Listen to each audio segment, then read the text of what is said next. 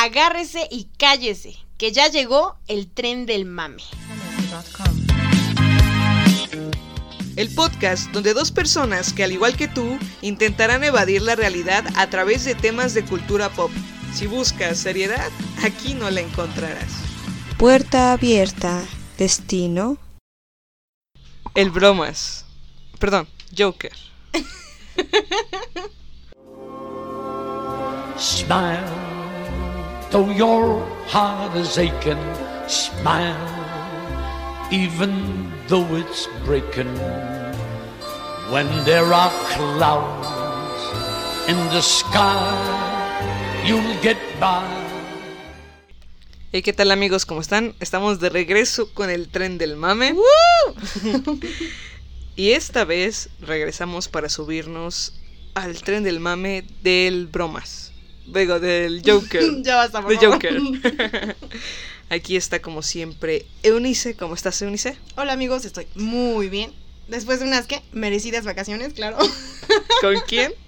bueno, eso no se dice. Tú continúa. Ok. Y yo como siempre soy Frida, ya saben. Aquí ando, viviendo desgraciadamente. Seguimos vivas. ya que, bueno, hace apenas unas semanas, hacia donde sea que volteabas, veías el inconfundible símbolo de Batman. En playeras, tazas, por Facebook, La Instagram. batiseñal en estos edificios también. Es decir, por todas las redes sociales y por todas las lugares, por todos los lugares importantes. En mi casa había una. Sí, claro. O sea, es súper importante. Se reunió la gente afuera y todo. Era para comerte la tanda. Por eso voy. La noticia de la celebración de uno de los superhéroes o antihéroes favoritos de todos los tiempos. En lo personal, el mío es Aquaman, Mm, El mío es Batman, claro. de DC. Y todo el revuelo más que justificado por su 80 aniversario. Ni el Politécnico tiene Ah, tanto. No, ni el Politécnico tiene. No, sí, sí tiene. No se ofendan. Es más grande por tres añitos nada más. De la mente de los estadounidenses Bob Kane y Bill Finger, en 1939 se publicó el número 27 de Detective Comics, la historieta donde Batman haría su primera aparición y desde esa fecha ha estado presente en novelas gráficas, series, películas, animaciones y videojuegos. Y para semejante personaje se obligaba un villano de la misma magnitud, de Joker. Claro. El revuelo que provoca el nombre Joker. Aquí lo conocemos como Guasón, en España como el Bromas. Basta. Eh, es un personaje que pertenece a DC Comics y sabemos que es el enemigo principal de Batman, uno de los villanos más conocidos del mundo de las novelas gráficas, de todo el mundo de los cómics. Joker fue rechazado cuando su creador Jerry Robinson presentó los primeros diseños. Creían que un villano con la cara pintada como un payaso, no es cierto, no servía. Y la verdad es que estaban muy equivocados. ¿no? Muy, muy equivocado. Porque esa imagen, eh, esa cara pintada de esa forma, ese traje, Es icónico ajá, ya quedaron ahí. en la cultura pop. Más tarde la gran idea de Jerry, que bueno, fue aceptada y apareció en 1940 en el primer volumen de Batman. Pero ¿qué es lo que sucede con, con The Joker? ¿Por Con qué, Joker. Babs? ¿Qué le pasó? Bueno, para empezar en la película, vamos a ir adelantando. Tiene una novia imaginaria. no, no es cierto. Bueno, luego discutimos eso. Ahorita llegamos a eso, sí. No, mi pregunta era, ¿por qué causa tanta fascinación? O sea, desde la creación del personaje de 1940, distintos autores han tratado de establecer el origen del príncipe. ¿Oh, no? ¿Cuál príncipe, Pabs? ¿El de la canción? No, más basta. Ay, pobrecito. Pero, Pabs, no llores. No, ya, basta. Ya saben, todos andamos muy sentidos con eso. Quien esté allá afuera y pueda, una buena peda por el príncipe. en su honor. Bueno, Como homenaje. Hablaba del príncipe payaso, del crimen y su locura. Sin embargo, pese a que algunos esfuerzos son más conocidos que otros, hasta ahora no existe ninguna historia definitiva que nos cuente quién era Joker. De la historia del origen, la verdad es que no se tiene mucha información. DC no ha aclarado nada y se ha hecho un intento por explicar cómo es que surge semejante villano en la novela gráfica de Alan Moore y Brian Boland en The Killing Joke. The Joker es un personaje polémico porque su locura no tiene límites. Hace cualquier cosa. De hecho, lo que hay respecto al pasado del personaje son distintas versiones de cómo se convirtió en el rival más conocido de Batman. Y así es, a propósito del estreno de la nueva película protagonizada por Joaquín Phoenix, que establece otro pasado para el personaje, probablemente The Killing Joke es el origen más aceptado del Joker. En 1988, el famoso cómic escrito por Alan Moore y dibujado por Brian Boland estableció una línea un poco parecida a Detective Comics, número 168, contando que Joker originalmente era un trabajador de la planta de Ace Chemicals que dejó su empleo para convertirse para convertirse en comediante.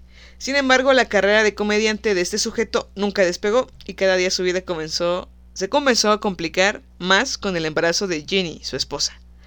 Así, desesperado por el dinero, el anónimo comediante decidió ayudar a un par de delincuentes a concretar un robo en Ace Chemicals. Para ello, y como parte del plan, para engañar a la policía, los delincuentes le dijeron que tenía que usar el casco de Red Hood, una fachada criminal que ya estaba en la mira de las autoridades y de Batman. Pero cuando Ginny muere en un accidente, el fracasado comediante comienza a desmoronarse como un polvorón. Perdón. Mm, qué rico. y tiene que ser obligado a continuar con el plan del robo. Ya en la planta las cosas no mejoran. La policía desbarata el atraco y Batman se hace presente. Vestido como Red Hood, el comediante intenta escapar y salta a un lago cercano sin percatarse que este estaba lleno de peligrosos químicos. Su rostro se quema, sus manos le pican, y cuando se saca el casco el trabajador se ve completamente transformado y finalmente desciende la locura. Pero aunque este origen contado mediante flashbacks parece bastante consistente en primera instancia y ha sido considerado por varias historias posteriores, incluso desde el propio guion de Moore, se pone en duda su validez, ya que este cómic es donde dice, si voy a tener un pasado, prefiero que sea de múltiples opciones. En la película que se estrenó este fin de semana, Todd Phillips, que es el director, modificó el origen de la siniestra risa del personaje que predominaba en los cómics. Cuando antes reflejaba ironía y burla, en esta versión está llena de dolor, tristeza y amargura. Como nuestras vidas. Cualquier parecido con la realidad es mera coincidencia. Coincidencia. Bueno, la obsesión de Joaquín. no mames, me cago. Perdón, amigos, no sé si decirlo como Joaquín o Joaquín. Joaquín Phoenix. Mira, si le La obsesión de decir- Phoenix. Si pudieron pasar de Joker al ¿El bromas, bromas? ¿Por qué no le puedo decir Joaquín? No, olvídalo. Joaquín. Le voy a decir Ay. Phoenix. La obsesión de Phoenix para hacerlo perfecto lo llevó a documentarse sobre la patología de la risa, porque sí, sí existe la enfermedad. Lo investigamos. y observó durante meses videos para poder interiorizarlo en su personaje. A pesar de tener diversos nombres, el más común el más común para la enfermedad de la risa es epilepsia gelástica. La Conocí- tiene Eunice. Lo siento. Ah, sí, me pasó en una exposición maldita. sea, no, no podía controlarme. Estaba. Y entonces. No, era. y era, era la exposición del, del maestro más este. Ferrucho. Ajá. Que de hecho llegó el buena onda, ¿no? Porque eran dos maestros. Sí. Si no, seguramente me hubiera mandado a la verga. Que de todos modos. Déjenme informarles. Reprobó. Pero lo pasé con un examen. A huevo. y saqué ocho. basta, basta. No quiero recordar eso. No ahora, por favor. Ok. También se conoce como risus sardonicus o enuresis rizosa. Eneuros- eneuresis rizosa. Una ligera malformación en el cerebro provoca que la risa sea excesiva y descontrolada. Además, seguramente eso es lo que tenía. Además, la patología provoca que algunos pacientes experimenten risa sin alegría, llegando a confundir el placer con el dolor. La enfermedad se manifiesta durante los primeros años de vida y su causa más frecuente son los tumores en el hipotálamo, llamados amartomas hipotalámicos. A pesar de sonar poco naturales y mecánicos, en ocasiones la risa se escucha natural e incluso es contagiosa. Las crisis gelásticas, ¿Las qué? las crisis gelásticas Ajá. suponen un estrés añadido porque si uno tiene una crisis de las otras y pierde la conciencia, no pasa nada. Pero si estás consciente y te ríes en situaciones inoportunas, a lo que le pasa a nuestro personaje, eso provoca un sufrimiento importante. Este tipo de condición se suele controlar con fármacos y antiepilépticos y en algunos casos en los que resulta posible con cirugía. Eh, recordamos en la película que él iba con un psiquiatra, o a eso parece, una psicóloga, Eso parecía, ¿no? Porque... y le daba medicamento, ¿no? De hecho, él estaba consciente y sabía que como ese eh, los tipos de ataques como que se iban haciendo más... eh, eran más constantes. sí, por más eso le pedía frecuentes. que le aumentara La el- dosis. la dosis del medicamento. Y por lo que estaba viendo en la película, dices que ya tomas ocho diferentes medicamentos, ya Pero alguno debe "Es que- estar... Pero es que no quiero estar así. por favor. Bueno, si no se controla, un paciente puede tener crisis a diario, pero si se hace, se pueden reducir a una o dos al mes, o pueden desaparecer dependiendo del caso. Según explicó BBC Mundo, es más común ver este problema en pacientes adultos de más de 20 años que en niños. Así que, cuidado. Aguas. Aguas porque ustedes andan por esa edad. Espero que sí. Espero. bueno, la locura es inherente al guasón. O sea, es su característica. O sea, si no estuviera loco, no sería el guasón. Sí, Así, completamente de acuerdo. La lógica no existe dentro de este personaje. Y podríamos hacer una comparación con lo que decíamos en nuestro capítulo de Mindhunter, que si no han visto, por favor, No, que si no han oído. que si no han oído, véanlo. Qué pendejo. No, ya basta. bueno, el punto... Lo siento, pero es que Eunice sí de verdad padece esa enfermedad. Qué estúpido. Tiene una crisis gelástica ahora. Ya, seriedad. Eh, lo que decíamos en este capítulo era que los investigadores y detectives estaban acostumbrados a que los asesinatos fuesen cometidos como resultado de un crimen pasional, por ambición, por obtener dinero. Y cuando encuentran a los asesinos seriales, eh, ven que todas las características que tienen son completamente diferentes a lo que estaban buscando. Y es lo mismo que sucede con Batman. Batman creía que todos los criminales eran iguales, que perseguían un mismo fin, que era obtener una ganancia. Pero eh, esto no sucede cuando, cuando se encuentra con el guasón. O sea, cambia por completo toda la... Sí, lo hace por gusto, nada más. Ajá, por placer a joder. Después de esta mini introducción, hablemos de la película de Joker o El Guasón. Esta película causó un gran revuelo. Entendamos que la locura siempre resulta interesante Claro. eh, y es llamativa. O sea, siempre va a estar presente como este, el morbo, ¿no? De querer ver cómo, qué pasa. ¿Cómo lo hacen? Ajá. Y precisamente eso es de Joker. Si a esto le agregamos la actuación de Joaquín Phoenix, eran dos magníficos motivos para no perderse un estreno así. Y una pregunta acaparaba nuestras mentes. ¿Phoenix sería capaz de superar la gran actuación de Heath Ledger? Quien es reconocido por haber hecho una de las mejores caracterizaciones del personaje. Si a esto le sumamos las aclaraciones que nos hicieron, como que no estaba basada en los cómics o que no se conectará con el mundo de DC, que la clasificación fuera C, que en España se le llamará el broma. Causaron mucha expectativa por esta película.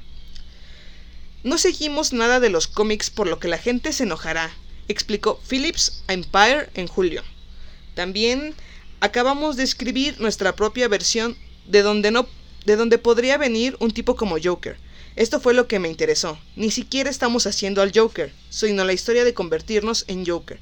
Se trata de este hombre, añadió Phillips. Todos estos comentarios, tanto de parte del director, de los actores y de ejecutivos de la Warner Bros., eh, aunado a las reseñas que iban saliendo, la sinopsis, aumentaban aún más la expectativa. Bastante. Una de las sinopsis que salió fue, Arthur Fleck es un comediante fracasado, con una vida desgraciada que solo tiene en el mundo a su madre y su venganza, cuando se cansa de ser golpeado y humillado por la vida. La primera descripción oficial que hacen de Joker decía en la película, vamos a explorar la vida de un hombre desgraciado por la sociedad, perdón, despreciado por la sociedad. Desgraciado por la sociedad. Bórralo. Regrésate. No, síguele. No, ya, vamos. Ay. Oh, oh shit.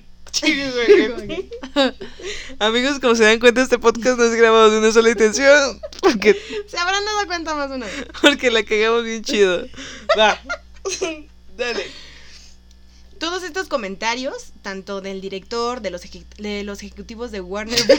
no, ¿por qué? mames. Pues no, vamos a empezar a fallar. Entonces, comentarios tanto de, de- de- como los eje- eje- ejecutivos. Ya, vas, otra ¿De vez. los qué? ¿Qué es? Ejecutivos. ¿Qué es? Los Ejecutivos. Y la risa. Ya. ya.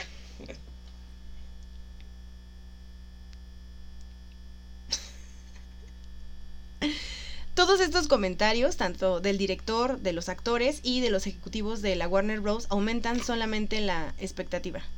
También la sinopsis y las reseñas que iban saliendo poco a poco. Una de ellas fue Arthur Fleck es un comediante fracasado, con una vida desgraciada, que solo tiene en el mundo a su madre y su venganza cuando se cansa de ser golpeado y humillado por la vida.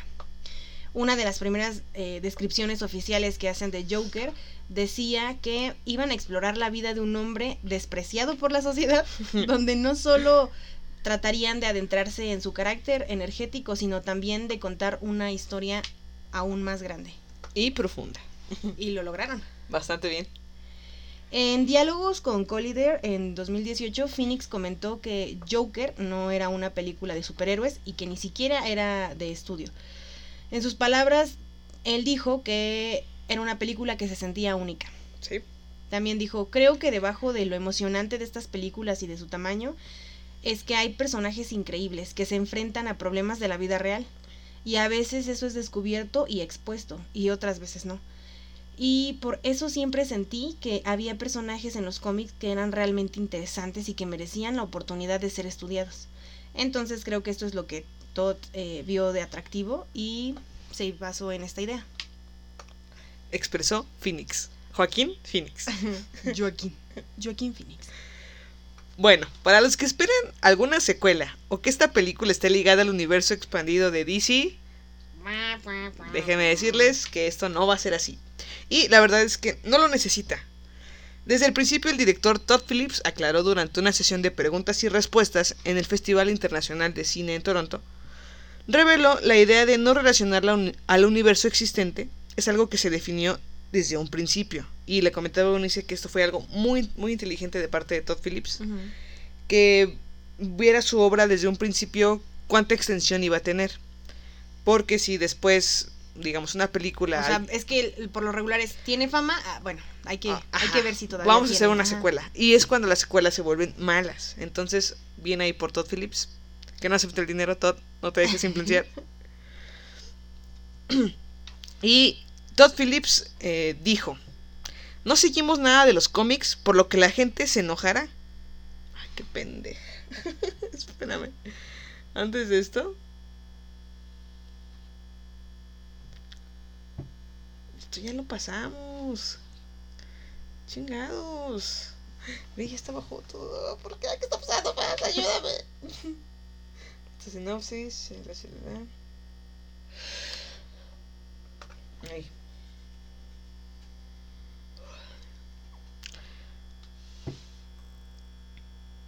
La película de Joker es una suerte de experimento para DC y Warner Bros. quienes aprobaron un proyecto en solitario. Que la verdad ahorita DC se la está jugando, se la está jugando de verdad porque Marvel ya le dio la vuelta por completo. Y no ayuda que la esté cagando a cada rato. O sea, Sí. tenemos que aceptarlo. Pero ya cuando está, tienes todo perdido, ¿qué más tienes que perder? no, no perdió. Ganó. No, al de contrario, todas, sí. ajá. Pero lo que le comentaba a Eunice era que eh, ahora lo que está pasando con el cine de DC es como, diablos, Marvel ya sacó Avengers Endgame, Ajá, o que sea, sacar es una". la prisa y vamos a hacerlo. Sí, a pesar, o sea- o sea, Marvel lo planificó todo muy bien. Sí, lo bastante hizo bien. con tiempo.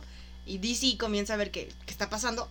Y la caga. Sí, la cagas, la, o sea, trata de sacar una película y son películas horribles como las Batman de contra las de. Batman contra Superman, qué aburrida película, la de mm, Escuadrón Suicida, vaya, malísima.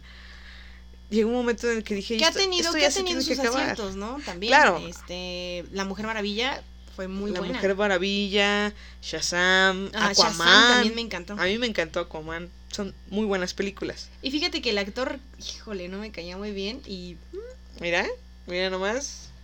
el Momoa. Ben Affleck le tiene que aprender. Pobrecito. Bueno, realmente no está conectada a ese universo. La idea original, cuando fui a Warner Bros., dice Todd Phillips, no era solo de una película, sino de una marca. Una especie de marca paralela para DC en donde puedes crear y hacer este tipo de estudios de personajes. Películas de bajo presupuesto en donde un director puede venir a profundizar sobre un personaje. Por lo tanto, nunca se pretendió conectar y no veo que se conecte con nada en el futuro. Y sí, así. As- así es. Jaja, así es. El primer tráiler fue estrenado el 3 de abril y desde ahí comprendimos todos los comentarios. Eh, Sabes perfectamente que lo que vas a ver no es Avengers. No, Es para algo. nada. Es algo. Pondría yo más profundo. No, es algo profundo porque Avengers no es profundo. Uy, lo siento. Cuidado, cuidado, ¿eh? Sí, se basa en un villano muy reconocido de los cómics, pero es la historia de cómo intenta sobrevivir una persona con una enfermedad mental en una sociedad tan caótica y catastrófica como Ciudad Gótica. Incluso eso me, me trae a la mente lo que escribe en su, en su libreta, ¿no? Que dice, lo peor de tener una enfermedad mental es que la gente actúa como si no la tuvieses. O sea, todos te ignoran porque, pues ya que pueden hacer, ¿no? No te pueden ayudar. y mejor como que lo evaden, ¿no? Sí, se hacen a un lado. bueno, Sí, ese voy. pinche loco, adiós. Así. la Che película loco. este vato. La película fue dirigida, ya lo dijimos, por Todd Phillips, quien junto a Scott Silver escribió el guion. Para esta gran película eh, fue estrenada el 31 de agosto del 2019 en la 76 edición del Festival de Cine de Venecia, donde obtuvo el máximo galardón, el León de Oro como mejor película. Y veíamos que también la La produjo... ovación. Ah, también, la, ¿no? La O sea, produjo Bradley Cooper. Ajá. Y también estas notas que, o sea, de verdad aumentaba y aumentaba y aumentaba la expectativa. Cuando dicen que le dieron, este... No sé cuántos minutos de ovación, Ajá. ¿no? Sí, y también. dices, no jodas. Ya estabas con el, ah, ya quiero verla, quiero ver qué Ajá. tal lo hizo Phoenix. Sí, Phoenix no decepcionó para nada. para nada, sí. En su noche de estreno en Estados Unidos, Joker recaudó 13.3 millones de dólares. Ay, ya los quisiera yo. Un poquito nada Y más. yo, Un millón nada más. soy ya la hago. Hasta me sobra. Phoenix, por favor, ayuda. Mm, superando el récord del estreno que tuvo Venom en octubre del 2018. En México se estrenó este fin de semana y aproximadamente más de 4 millones de personas asistieron. ¿Cómo estaba tu sala? Mi sala estaba estaba casi llena. Ah, bueno, mi sala no, porque fui el lunes. fui el lunes, de hecho, en Cinépolis hay como lunes.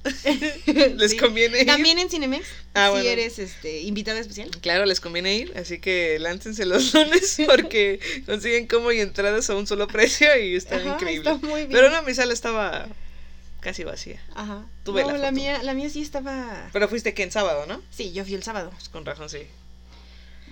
Las canciones como Smile de Jimmy Durante, That's Life de Frank Sinatra Uf, ya se convierten uf. en himnos para el guasón. Definitivamente. que sí. sí, es lo que decíamos. Toda la banda sonora, la música, las escenas se fusionan tan bien que hace que se convierta en algo épico. De verdad. Sí, se unen tan bien eh, lo que estás viendo en la pantalla con lo que estás escuchando y te hace, de verdad te hace sentir algo muy, muy chido. Está increíble. Y tiene varias escenas así. O sea que son memorables. La, la escena que me decías que fue la que más te había gustado cuando empieza a, a pintarse el cabello. Uh, Y cuando, sale la canción cuando sale de- That's Life de Ajá. Frank Sinatra de fondo y empieza a pintarse el cabello y a maquillarse. O cuando va bajando por las escaleras. ah, me encanta. También, también. O ya después de que comete eh, su crimen. ¿Cuál? No fue un crimen. ¿Cuál de todos? ¿Cuál de todos? Eh, el de Murray. ¿El de nacer? Ah, no, mames. No, el de matar a Murray. Vez que, ¿Ves que está en depresión y todavía lo atacas así? No, Ya, perdón, perdón, perdón. Uy, ahorita no puedes tocar a nadie porque todo, no, sí, ya. Ya, Es que todos, todos, todos manejamos un nivel de estrés y una depresión que ya deberíamos hacer una la suicidación de verdad mundial. colectiva, pero pues no se animan. Es que no quieren. Si quieren hacer la asociación colectiva, contáctenos. Ajá, Mándenos un mensaje, nos ponemos de acuerdo y total. ya no tenemos nada que perder. No, ya nada. Entonces me decías que cuando mató a Murray, Ah, cuando mata a Murray y sale en la patrulla, también esa escena es muy buena. Y con la canción que le pusieron, no, de verdad. sí, cuando está observando todo el desastre de Ciudad Gótica, que en parte sí lo detonó él, tuvo algo que ver, pero bueno, ya está. Eso y la acumulación de basura y las ratas. Lo más cagado es que. Ah, porque debemos decirles que la fuimos a ver. Acabamos de. De hecho, este, sí, la acabamos, ya la habíamos visto, pero Hoy la fuimos a ver otra vez, hace como dos horas. Bueno, ahorita creo que más adelante vamos a explicarles Sí, vamos a por qué la fuimos a ver otra vez. Exacto, Salí victoriosa. Obviamente, no, no es cierto. como siempre. Bueno, vamos a enlistarles 10 datos curiosos sobre este famoso villano y su reciente película con su magnífico protagonista que me encanta. Bien, el dato número uno es dieta de terror. De acuerdo con el actor Joaquín Phoenix, tardó solo cuatro meses para, lo- para lograr necesario que le... Puta chingada madre. Perdón. Tranquila, va. Número uno, dieta Smile. del terror. De acuerdo con el actor Joaquín Phoenix, tardó solo cuatro meses para lograr el peso necesario que le daría un aspecto sombrío para ser el nuevo Joker.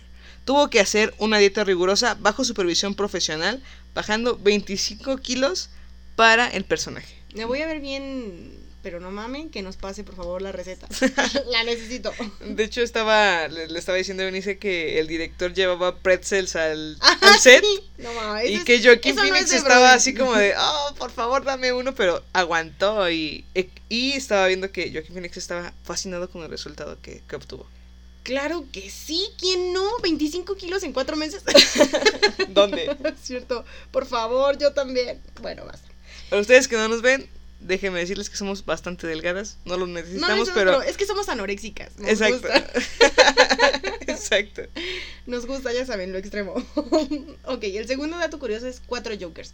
Solo cuatro actores le han dado vida a este personaje fuera de los cómics. El primero fue César Romero, después fue Jack Nicholson, Uf. sigue- eh, seguido de Heath Ledger, Jared Leto, que... eh, eh, y ahora Joaquín Phoenix. ¿Ya le que vomitaba? ¿Qué? Que... Ah, sí, ¿no la viste? bueno, hay quienes comentan que la peor interpretación, aquí está, ¿por qué vomitaba? es que imagínate. Fue la de Jared Leto en Suicide Squad. Te dije, te dije. I said you. 3. Máscaras del pasado. En esta película las máscaras tienen un papel importante, pero no es la primera vez que se hace. En Batman el Caballero de la Noche, el actor Heath Ledger y sus secuaces utilizan máscaras para robar un banco. Y aparte fue en el inicio de la película, cuando ves todo lo que hace para poder robar el banco, cómo se van asesinando. ¡Ah, es muy bueno! Sí. O sea, es el guasón. Es un juego mental. Ajá. Estos tienen el rostro de César Romero en los inicios del personaje para la serie televisiva de Batman de 1960. 4. El Guasón en cómics. El personaje del Guasón apareció por primera vez en 1940, pero estaba destinado a morir en manos de Batman. Sin embargo, su popularidad llevó a que lo mantuvieran con vida. Sus creadores son Jerry Robinson, Bill Finger y Bob Kane. 5. ¿Y Batman? Después de un principio... Batman. Desde un principio se dejó en claro que esta no sería una historia donde Batman y su rival se enfrentarían, pues la cinta se enfoca en el origen, pero sobre todo en la humanidad de un hombre que al verse vulnerable encuentra en la maldad su mayor fortaleza. Solo un reflejo de ciudad gótica. Bueno, sexto, que ya lo platicábamos. Eh, la particular risa. Para este personaje, Phoenix estudió enfermos de risa patológica, es decir, la risa sin motivo, y esta puede darse en la esquizofrenia como respuesta a las alucinaciones auditivas. Ok. ok, bueno. 7. Joker vegano. El actor Joaquin Phoenix es vegano y activista defensor de los derechos de los animales, así como su novia, la también actriz Rooney Mara. La que sí existe. Sí, eso sí existe. Música, elemento central.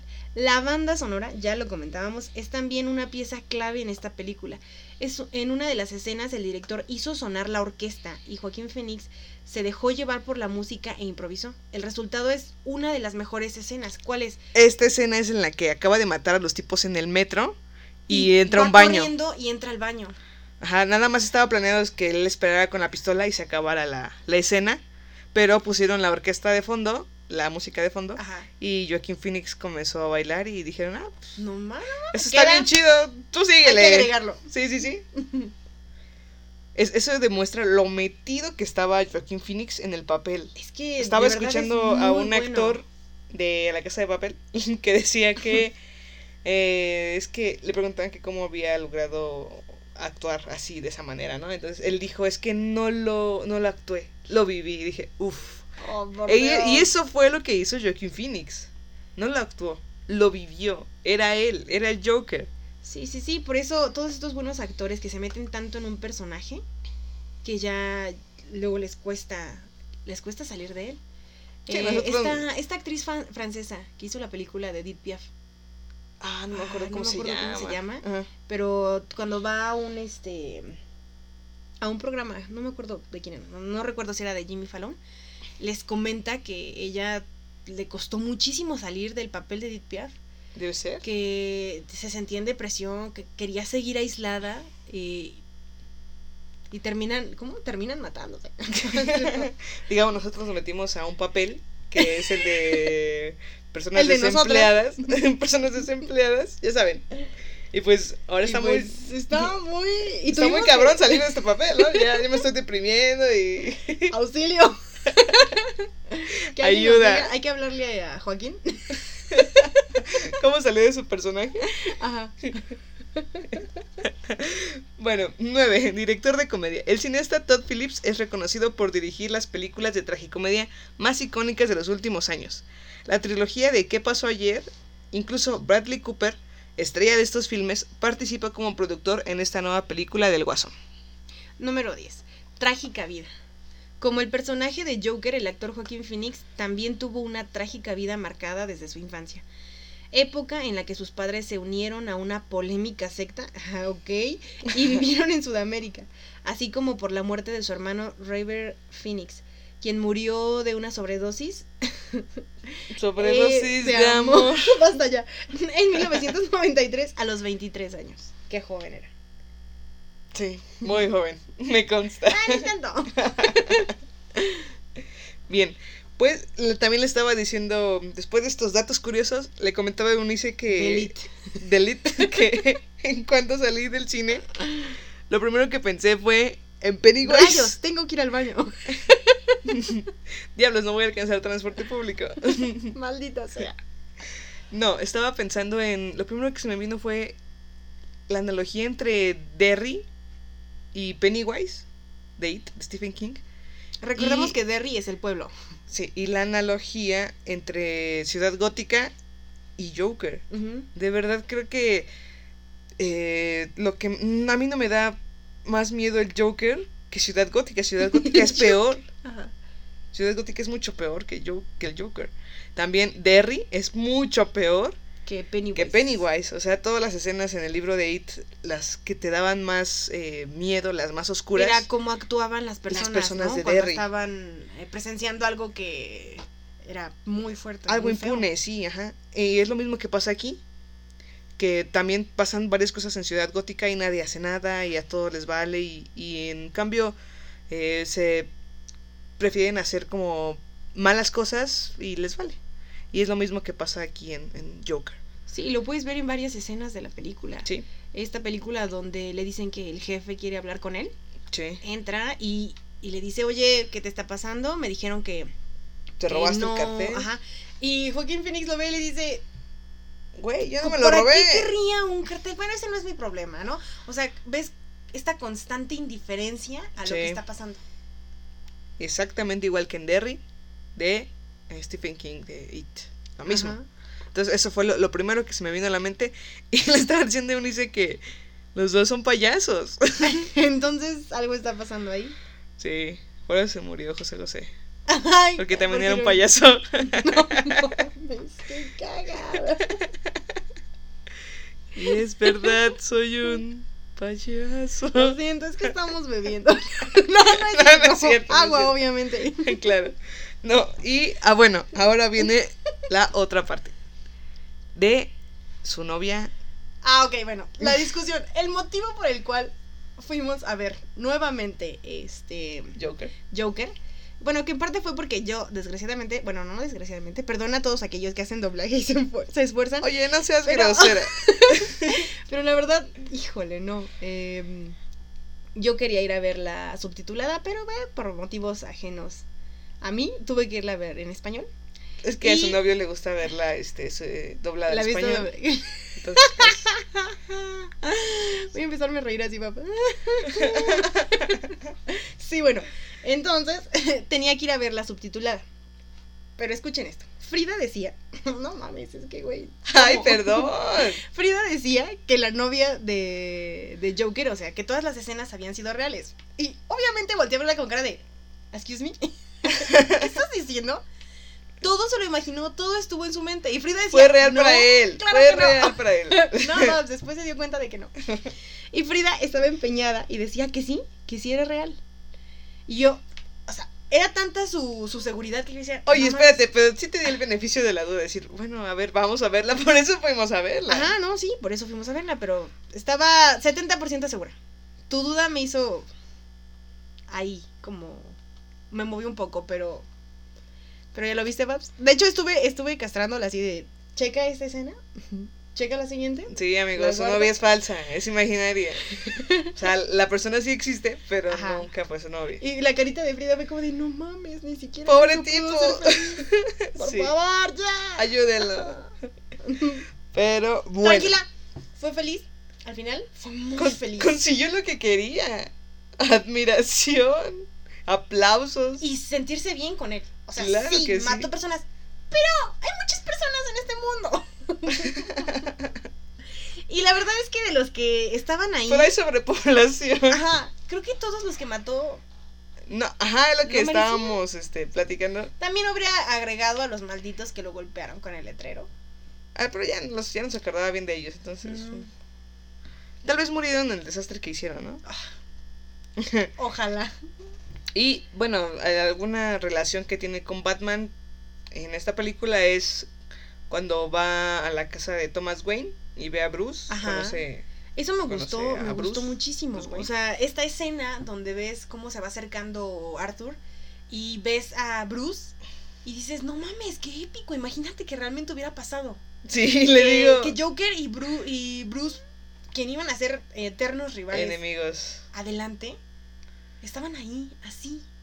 Y yo en ese momento pensé, eh, eh, Ya. pensando, pensando como el Joker, Mátalo, ahora te causará muchos problemas. en el futuro, así, mátalo ya. Eh, sí, también vemos esta relación con Batman ahí, también vemos la relación que tiene, pues, Joker con, con, Bruce, con Thomas Wayne, Thomas Wayne, ajá. Que de cuando van al teatro. eh, eh, lo que dice él es, es que no, no entiendo por qué todos son tan groseros. Sí. Y es que es cierto. O sea, el, el nepotismo que tenía Thomas Wayne, la prepotencia con la que se manejaba. Estás viendo que una persona que cree que es tu hijo se acerca a ti porque quiere hablar y lo agredes así, y lo tratas así. Dime quién es el loco. Exacto, sí, estoy completamente de acuerdo. También en la última escena que está, en la que está con Murray, Murray, que empieza Ajá. con Robert De Niro, que es Murray. Cuando le dice Que empieza a "Tú eres explotar". una- ajá, tú eres una mala persona. Sí. Exhibiste mi video porque querías burlarte. Y es que es cierto, lo hizo. Y Murray así dándose sus aires de grandeza diciendo, "Ah, por favor, Sí, y tú no empieza... me conoces, amigo. Cuando le explotó el cerebro fue como, de, gracias. Oh, sí, Sí. qué bello. Y empieza a explotar y dice, es que no entiendo por qué ya nadie es civilizado, por qué, Sí. ya, na- por qué ya nadie le importa. Dice, tal vez ahorita que lo estoy diciendo en televisión, les importa eh, un poco, ¿no? Dice, pero les importa más porque a los que maté eran amigos de Thomas Wayne. Ajá, por, solo porque Thomas Wayne lloró unas lágrimas. Si hubiera sido yo el que hubiera muerto, A nadie habría le hubiera pasado de importado, largo. claro Ajá. que sí. Y es, es el momento cumbre en el que explota y ya le vale todo. Ese momento es muy, buenísima muy la bueno. escena. Es muy, muy Y cuando le da el balazo a Murray, Oh, cabeza. no, no, lo que, lo que más me encanta es cuando voltea y todavía le da otro, ¿no? ah, sí. Y la pistola y la deja. Y se acerca a la cámara, ¿no? Y Y, recuerden, amigos. Y lo, y lo iba a decir, that's life. No, de verdad es muy buena la película. Muy, Muy buena. buena. Y bueno, vamos a retomar esta sección que tenemos de lo bueno, lo malo y lo feo. Lo bueno de esta película es que es muy buena, es excelente. Tomar la historia de uno de los villanos del mundo de los cómics, a quien se le reconoce por la capacidad de cometer actos que se consideran atroces, y observar la lucha que tuvo para no caer en la locura, Sí, porque tú porque, ves. lo- porque luchó contra eso. él sea, él cuando- dijo, ya no quiero sentirme mal, ya, ya quiero dejar de ser así. Y se y no controlaba y sabía que tenía que cambiar, pero no podía. No podía, sí. Una persona, un enfermo mental en ese ambiente, que te va, que va a degenerarlo constantemente, constantemente. Es que, ¿qué, qué otra Fin qué otro pudo tener, ¿no? Ajá, Claro. podrías haber esperado? No, ningún otro. Precisamente O sea, es. era eso. Y todos los intentos que tuvo para controlarse, vemos como la actuación de Joaquín Phoenix es una de las Muy mejores buena. que ha tenido. Le decía a De Frida que, que sí. esa escena donde va en el, en el vagón del metro y lo están eh, confrontando y él se está riendo, tú ves claramente el sufrimiento, él no se quiere reír y quiere controlarse, pero no, No, puede. puede. No. Sí. Es nunca, como, nunca habrías pensado que una risa podría causar tanto, tanto dolor. es como cuando te iba a pegar tu mamá de niño y te empezabas a reír, pero de nervios, ¿no? ¡Se está riendo! No, mamá, no. no, mamá. Pero pues es algo que tampoco puedes controlar, ¿no? Ah, Confirmen, amigos, claro que sí. Mamá, saludos, te quiero. violencia intrafamiliar. Joaquin Phoenix pasó a la historia con este personaje. Sí. Y el que es una de sus mejores actuaciones. Claro que sí, sí. Para mí me parece, creo, creo que es la mejor. Ajá. Y también lo bueno de esta película es que todo Ciudad Gótica te mete en ese ambiente oscuro, cruel, O sea, De desde, amargura. desde el reportaje que te están dando de las ratas. de las ratas. de la basura acumulada. Es muy bueno. Y hablando de las ratas, es muy gracioso porque cuando están los cadáveres de, de los Wayne y Bruce está en medio, ves cómo pasa una rata gigante atrás. Oh, ¡Qué asco! Ah, no mames, qué gracioso. ok, lo malo. Habrá personas, yo no considero que tenga algo malo, habrá personas que consideren que lo malo es que no tenga alguna secuela o que esté alejada como de este mundo extendido de De DC. Pero la verdad es que no. O sea, esta película es punto y aparte. Y no, no necesita ninguna secuela. Así como está, está muy bien.